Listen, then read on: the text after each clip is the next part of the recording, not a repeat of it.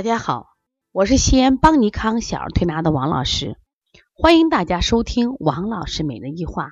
王老师每日一话是西安邦尼康小儿推拿咨询有限公司自二零一六年一月一日向全社会开放的一档公益的育儿栏目。开设这个栏目的目的是想将我们每天做小儿推拿临床时的所感、所悟、所想，能及时的分享给广大的育儿妈妈以及小儿推拿的同学们。希望对你们有所帮助，有所启发。今天我想分享的主题是：现在呢，患下鼻甲肥大的孩子越来越多了。那么，到底什么是鼻甲？鼻甲又有什么作用？我想我们的很多妈妈都不知道。那我现在简单的跟大家讲一下，我也想。举几个我们最近接的这个鼻甲肥大的案例，想跟大家分享一下啊。也就是说，什么叫鼻甲？人的鼻腔结构其实蛮复杂的，在这鼻腔外侧壁的一个骨性结泡结构里边啊，有上中下三个鼻甲。那么三个鼻甲呢，它下方分别叫做上中下三个鼻道。那么它的主要功能是什么呀？主要是维持我们鼻两侧的这个鼻腔阻力，调控的空气流量。更重要的是保持孩子的，就是我们人体的正常呼吸。它还可以起到什么作用？这也是非常重要的，可以调节吸入空气的温度、湿度，过滤和清洁空气中的脏东西，就是雾霾呀。这是人在整个进化过程中非常非常重要的环节。说这个地方功能是非常强大的。那么，如果他鼻甲肥大的话，那孩子会出现什么症状呢？首先，这孩子鼻塞呀，呼吸重，严重的持续性张口呼吸，嗅觉多减退。也有的孩子出现鼻涕稠厚，整个多呈粘性、粘脓性。还有的严重的话，当肥大的鼻甲压迫鼻中隔的时候，它会出现什么呀？不定期的前额的疼痛。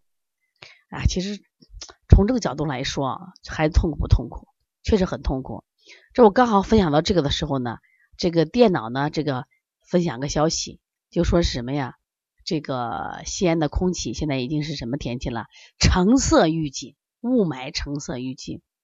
实际上这个时候呢，孩子的这个什么情况就多了，就是这个嗯鼻甲肥大的孩子症状最近特别多。我今天想分享的一个是我们最近临床中调了一个孩子，他是在七月份做了呃腺样体和扁桃体的摘除手术，这还不到半年，最近呢。呃，又出现了打鼻塞、呼吸重、打呼噜等等症状。妈妈到医院一检查，复发了。关键复发了，腺样体又长出来了，不算的。关键还有什么情况？下鼻甲肥大。这个孩子第一天不是我接的，那么在今天的时候，在昨天的时候，我看到这个孩子，我发现他呼吸特别重。然后我们当时也在他这个腺样体的外方也做了一些处理，他说没有效果。那我第一反应，我说你这孩子是不是鼻甲肥大？他说王老师是是鼻甲肥大。他说你看我都已经摘了，我现在没有办法了，怎么又出现了这个鼻甲肥大的情况？我这是很正常呀。我说你要知道，今天我想讲这个案例，就想跟大家讲。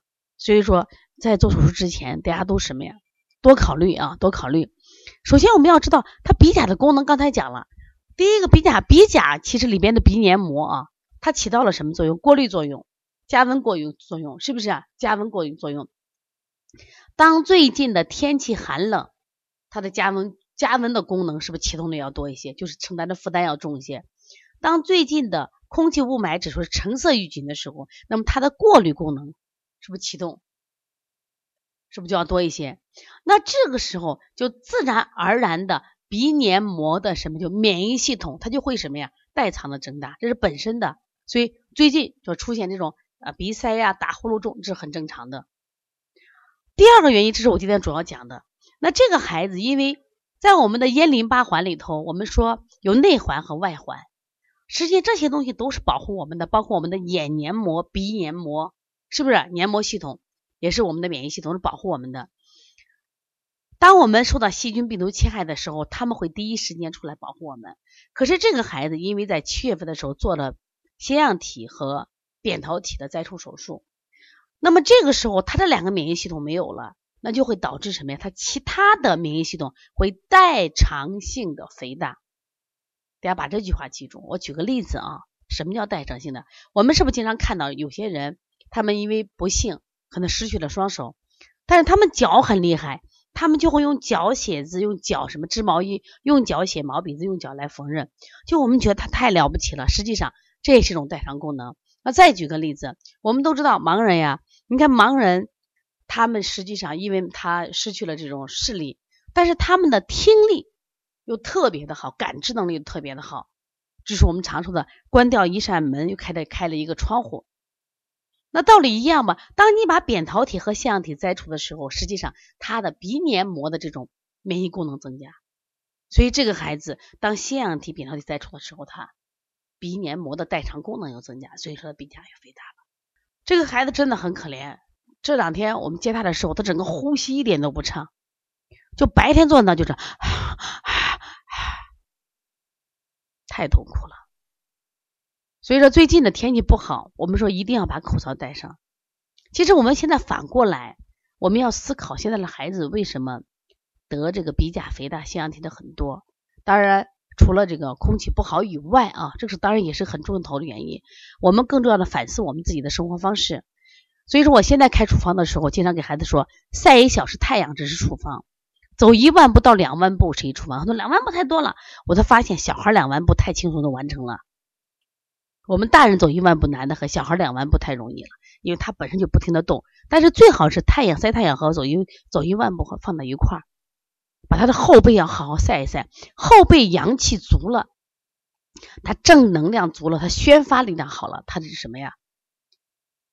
这个患鼻炎、鼻甲肥大的这个几率就减少了很多，因为你正气足了，我不怕这些东西嘛，不怕你冷空气嘛，不怕你的雾霾天气嘛。所以说，我们现在要怎么处理？